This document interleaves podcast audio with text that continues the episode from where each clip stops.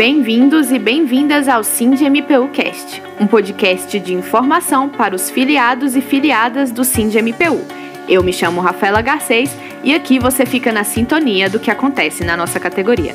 Iniciamos hoje uma série de episódios sobre a reforma administrativa, baseada na PEC 32 de 2020, combinada com a PEC emergencial que tramita no Congresso Nacional.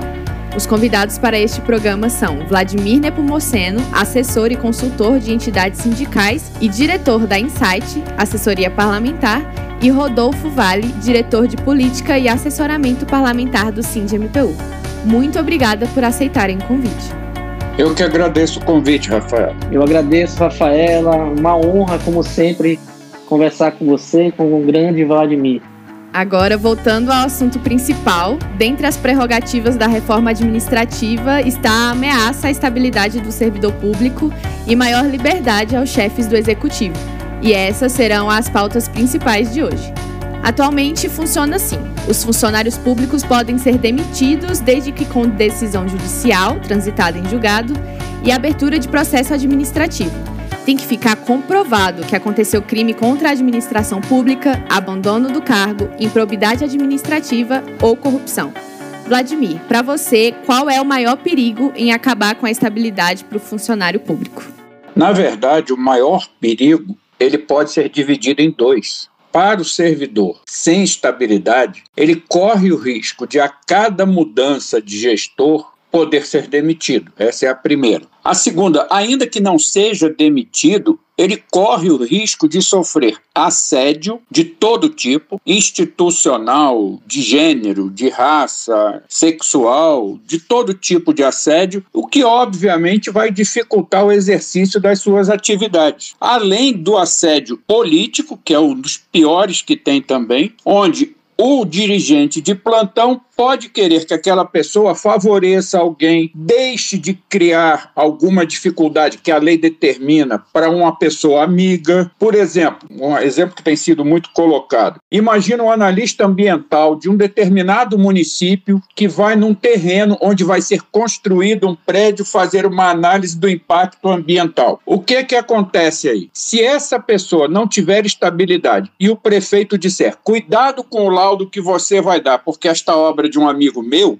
já é um assédio. Agora, se essa pessoa cumpre a lei e a lei determina que aquela obra não pode ser feita, ele pode simplesmente perder o emprego. Isso tudo é uma parte. A outra parte é a população que fica à mercê de governantes de plantão. Por exemplo, nós temos no judiciário, pegar o judiciário trabalhista, que é onde a população mais recorre, ou na que, em questões de família, direitos de família. Tanto num caso quanto no outro, você pode, no caso da justiça do trabalho, ter dificuldade de conseguir vitórias dependendo da força política do empresário. No caso da justiça de família, a mesma coisa. Imagina uma situação de divórcio, uma situação de herança com disputa entre alguém com um pouco mais de influência política do que outro. Fora isso, andamento de processo, quem garante que não vai haver um desrespeito à fila no andamento dos processos, a aceitação ou não da inscrição de um novo processo? Então, acho que pega tanto para o servidor quanto para a população consequências extremamente ruins com o fim da estabilidade. Rafaela, o Vladimir sintetizou, como sempre, brilhantemente. Né? A fim de acrescentar somente mais um ponto, é porque tem-se a falsa percepção de que a estabilidade é um instituto, é uma benesse para o servidor público. Quando, na verdade, a estabilidade é uma garantia, acima de tudo, para a própria administração. É uma garantia para a administração, é uma garantia, inclusive, para a democracia. É a estabilidade do servidor público que garante o caráter republicano e democrático das instituições democráticas. Porque, veja, com o fim da estabilidade, o servidor público e o serviço público em si vai ficar completamente refém, como bem colocou o Vladimir, do poder político dominante naquele momento. E não é à toa é o, o atual processo de desmonte do serviço público e com o fim da estabilidade começar justamente com o fim da estabilidade. É porque o real intuito é, de fato, tornar o servidor e o serviço público refém do poder político dominante. Imagine um, um, um servidor público, como já colocado, não poder se negar a um comando ilegal, um comando mesmo que imoral, que ele discorde nas questões técnicas por questões políticas, porque é a vontade, é o interesse daquele que o colocou naquele cargo. Se ele não cumprir desta forma, forma X ou Y, vai ser colocado para fora. Repito, a estabilidade, acima de tudo, além de ser uma garantia ao servidor público, é uma garantia para a administração pública. É ela que protege o servidor, é ela que protege, acima de tudo, o serviço público e, consequentemente, a população contra as más intenções, supostas más intenções de um poder político que não necessariamente pode estar alinhado com os princípios republicanos e princípios democráticos. A nova proposta, inclusive, altera a demissão para os servidores. E a partir da aprovação da PEC, haverão duas possibilidades: demissão para ocupantes de carreira de Estado por processo administrativo disciplinar, por decisão judicial transitada em julgado, por decisão colegiada ou por insuficiência de desempenho. Já para os demais, vale a possibilidade de demissão em outras hipóteses previstas, em lei, a ser aprovada pelo Congresso. Como bem parece ser, não existem muitas informações sobre como ocorrerão as possíveis demissões e deixa aberto para interpretações. A PEC não define quais serão os critérios avaliativos. Apenas foi esclarecido que as decisões relacionadas ao desligamento dos servidores serão colegiadas. Vladimir, como isso funcionaria na prática?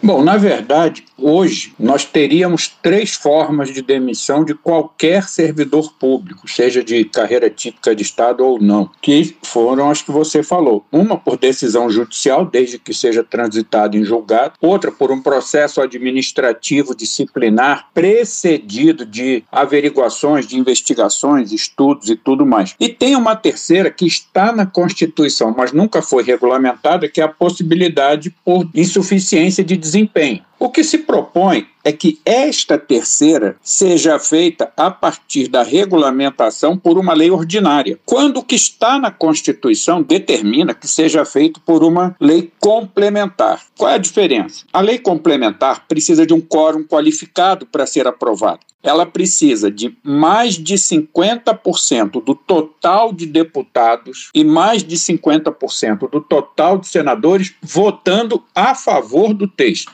Caso contrário, essa lei não é aprovada. Um turno numa casa e um turno na outra. Já uma lei ordinária é diferente. Basta que a maioria dos que estejam presentes no plenário naquele momento vote favorável, ela está aprovada. Uma observação que eu acho importante: a PEC fala em regulamentar a possibilidade de demissão por avaliação de desempenho. No entanto, está escrito na Constituição, no artigo 41 da Constituição, mesmíssimo artigo, só num parágrafo diferente. A demissão está no parágrafo primeiro e o que eu vou dizer está no parágrafo quarto. Ali está dito que, para que o servidor, em estágio probatório, possa adquirir estabilidade, haveria necessidade de avaliação de desempenho por uma comissão. Essa regulamentação nunca foi feita, nunca foi instituída essa comissão. O servidor cumpre o estágio probatório sem um processo de avaliação de desempenho, porque simplesmente a lei nunca foi feita. Então, ao invés de fazer uma lei que regulamenta a avaliação de desempenho para a entrada do servidor, ele só olha a avaliação de desempenho como ferramenta de demissão. Agora, uma outra observação que a gente tem que ter bem claro.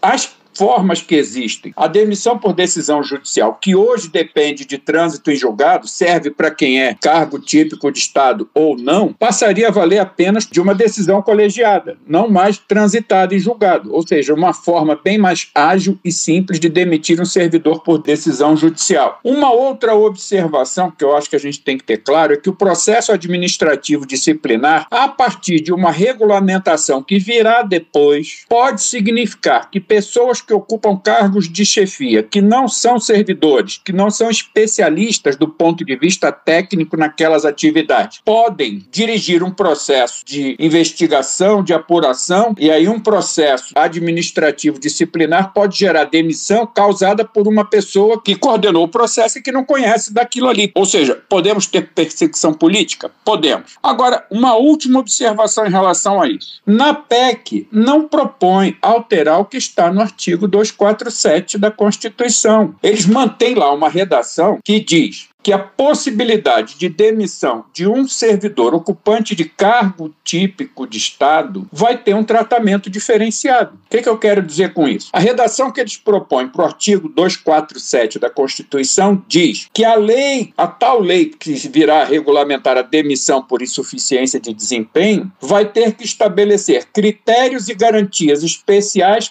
para a perda do cargo do servidor público investido em cargo típico de Estado. É como diz aquele livro de George Orwell, A Revolução dos Bichos. Todos são iguais perante a lei, só que uns são mais iguais do que outros. Então, a facilidade de demissão por avaliação de desempenho, ela aumenta muito, mas principalmente para quem não ocupar cargo típico de Estado. Vai haver possibilidade de demissão de um servidor ocupante de cargo típico de Estado, mas vai ser muito mais difícil demitir um desse do que demitir um dos outros servidores que não ocupam cargos típicos de Estado. E aí me preocupa porque, por qual motivo se facilita tanto a partir dessa PEC a demissão de servidores? A resposta disso no próximo ponto dessa pauta. A PEC 32-2020 altera o artigo 84 da Constituição, dando mais liberdade ao presidente para extinguir órgãos e entidades sem antes um projeto de lei. Mais autonomia ainda para o chefe do executivo, de forma discricionária, desde que sem aumento de despesa. Rodolfo, fale um pouco para a gente sobre o risco disso. Rafaela, o risco da alteração do artigo 84 da Constituição vai na mesma linha do fim da estabilidade. E ela mostra justamente a real intenção com essa reforma, que de fato não é enxugar supostamente uma máquina inchada, que inúmeros estudos mostram que a máquina estatal brasileira não é inchada se comparada a países mais desenvolvidos que o nosso, inclusive. O único intuito de fato é ter o Estado na mão do poder político atualmente dominante. Não tem outro. Ah, o, intuito é justamente dar maior autonomia, dar maior poder, maior controle na administração e nos pontos estratégicos para o governo federal. Imagine o governo Bolsonaro com sua política antiambientalista podendo extinguir, por exemplo, um ICMBio da vida que faz um trabalho fantástico de preservação das nossas unidades de conservação, sem qualquer projeto de lei, sem ter um trâmite interno no Congresso Nacional, com uma simples canetada do presidente da República, poder extingui-lo e remanejar os seus servidores. É um risco não só para os servidores públicos que compõem esses órgãos, essas entidades, mas, sobretudo, um risco para a sociedade como um todo. Podemos citar a atual pandemia contra o Covid-19, em que servidores precisaram ser corajosos para defender práticas científicas, indo contra ideias do próprio governo. Sem estabilidade, será se isso seria possível? Vamos falar um pouco sobre o fato de fazer com que 100% dos cargos de chefia comissionados e funções de confiança sejam destinados a não servidores. Na PEC 32 está dito que uma pessoa dessa já vai poder ocupar cargos de atribuições estratégicas, que são os cargos da alta direção de qualquer instituição. Abaixo disso, eles vão poder ocupar os cargos gerenciais, que são simplesmente todos os cargos de chefia, da mais baixa à mais alta complexidade. E, por fim, diz que essas pessoas, que são todas indicadas politicamente, nenhuma vai passar por um processo seletivo adequado, vão poder, inclusive, exercer atribuições de perfil técnico. Significa que eu vou ter um servidor concursado que estudou, se preparou, passou num concurso público, trabalhando ao lado de uma pessoa que está ali por indicação política. Isso a gente viu no passado, e quem não viu, leu, estudou sobre isso, sabe que não dá certo, gente. Então, um grande risco é esse: você pode travar a administração pública, atrapalhar o serviço dos servidores e, o pior, pode prestar mal ou deixar de prestar o serviço adequado à população. Isso é um um pavio relativamente curto numa bomba de alto alcance. E nas palavras do próprio Vladimir Nepomuceno, em outras oportunidades, a reforma é uma volta à situação existente antes da Constituição de 88, quando havia nomeação sem concurso público. Isso é de fato voltar ao passado, Rodolfo? Tenho dúvida nenhuma, Rafaela. E os exemplos já foram dados pelo próprio Vladimir agora nessa nossa conversa. E, mais recentemente, nós tivemos, por exemplo, o presidente da Anvisa depondo no, na CPI da Covid, onde ele próprio relatou as tentativas do governo federal, da cúpula, da alta cúpula do governo federal, em intervir na mudança da bula da cloroquina para incluir o combate ao Covid-19 nas suas indicações. Além disso, inclusive, hoje está sendo esperado, muito esperado depoimento do ex-comandante da comunicação do governo, que ele já relatou em outros momentos também a interferência direta na comunicação voltada não à realidade, não ao que os órgãos mundiais de saúde indicavam para o combate à Covid-19, mas sim voltado à política interna, política negacionista do governo federal. Então, isso é um exemplo do retorno ao passado, ao status que nós tínhamos antes da Constituição de 88, que é uma Constituição que veio recheada de garantias, mas, sobretudo, garantias à sociedade brasileira. E o governo Bolsonaro, hoje, junto com um Congresso que, boa parte, infelizmente, se alinha a essas pautas, pretendem voltar ao passado, dissipar, extinguir todo esse tipo de garantia que, eu não tenho dúvida nenhuma, é um grande retrocesso, não somente ao funcionalismo público, repito, aos servidores públicos brasileiros, mas à sociedade como um todo. Bom, este foi o nosso episódio de hoje, uma conversa sobre alguns dos riscos e malefícios da reforma administrativa. Mais uma vez, obrigada pela conversa, creio que ajudou a esclarecer muitas coisas. Eu te agradeço, sempre muita honra falar com você, Rafaela, falar com o grande Vladimir. Muito me honra estar mais uma vez dividindo um espaço de discussão, de debate, com quem eu, inclusive, aprendo muito vendo suas entrevistas, vendo seus vídeos. E já falei em outras oportunidades, repito, sou um grande fã.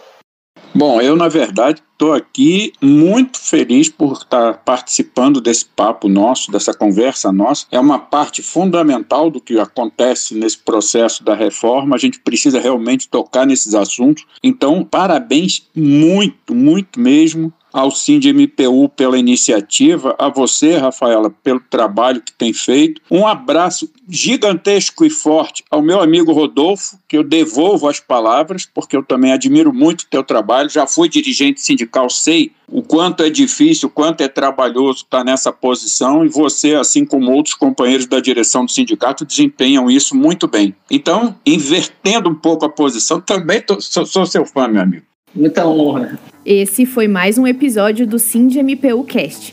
Não se esqueça de nos seguir nas redes sociais. Somos arroba SindMPU underline nacional no Instagram, arroba SindMPU no Twitter e SindMPU nacional no Facebook. Participe também do nosso canal de Telegram para receber notícias em tempo real. Até o próximo programa.